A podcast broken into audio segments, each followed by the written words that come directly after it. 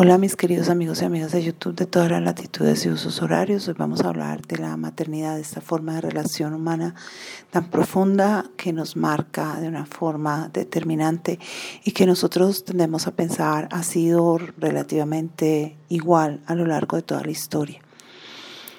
Vamos a hablar precisamente de cómo en lugar de una regularidad lo que encontramos es una irregularidad una diferencia muy sensible de un momento a otro, que está atravesada por las prácticas sociales, por las creencias, por eh, las formas específicas de consideración del ser y del quehacer. Diremos entonces que en las sociedades originarias, así como en las sociedades prehistóricas, la maternidad es algo muy natural esto quiere decir que los sujetos pueden aceptar o rechazar a sus crías, que establecen cuando las aceptan una relación profunda de pertenencia, de cuidado, de guía, que eh, les acompaña a lo largo de toda la vida y que en el caso de los seres humanos es muy larga y muy profunda porque los seres humanos desarrollamos algo que se llama la neotenia quiere decir que maduramos lentamente, de manera que las crías nuestras toman mucho más tiempo para alcanzar la adultez. Y eso lo vemos hoy en día perfectamente claro. Ya vamos sobre los 40 y los 50 años y todavía no nos terminamos de desprender de ese cordón umbilical. Y en términos de relación emocional, pues la relación con los padres dura lo que dura la vida, sobre todo cuando es una buena relación y aún cuando es una mala relación, que es esa que nos lleva al psicólogo cuando no al psiquiatra.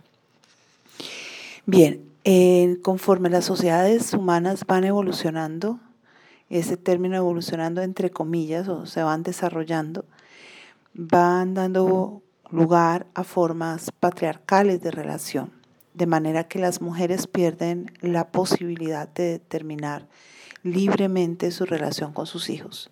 Los hijos pasan a ser del padre, no de la madre. Y es el padre quien decide si los acepta dentro del hogar o por el contrario los excluye. De manera que la relación se posterga y la mujer solo empieza a desarrollar verdadero sentido de pertenencia y de, digamos, cuidado de esa, de esa cría cuando le es permitido tenerla.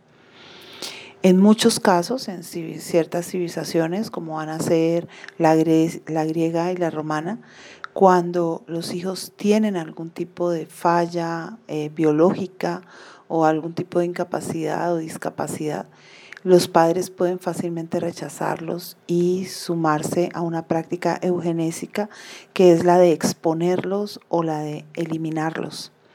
De manera que las mujeres no pueden decir nada. En esta etapa, las madres desarrollan una preferencia por sus hijos varones antes que por sus hijas mujeres. La razón tiene que ver con una economía afectiva, social, y eh, que está dada por el hecho de que las niñas son separadas muy tempranamente del hogar y son entregadas al hogar del marido, de manera que sus cuidados y su atención filial va a ser orientada fundamentalmente a los padres de este y no a su familia de origen.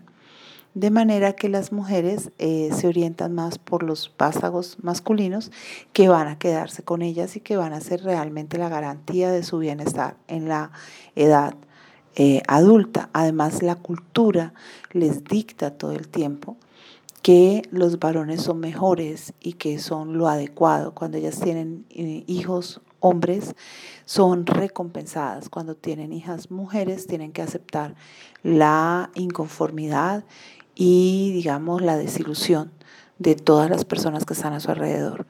Esta actitud se va a prolongar hasta la Edad Media de una manera muy marcada, aunque en el medioevo hay casos particulares y propios de mujeres que tienen una preferencia por sus hijas mujeres, así como de padres que tienen una preferencia por sus hijas mujeres.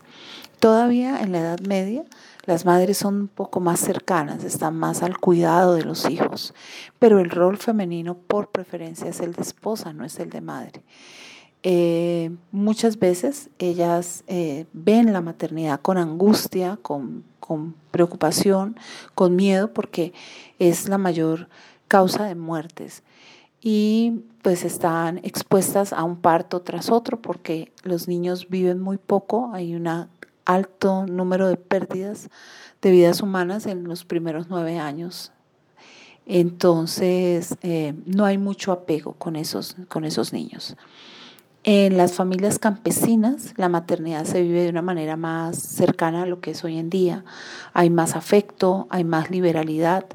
Los hijos son bien aceptados, sean legítimos o no, porque todos son brazos que van a contribuir al desarrollo de la familia, al bienestar general.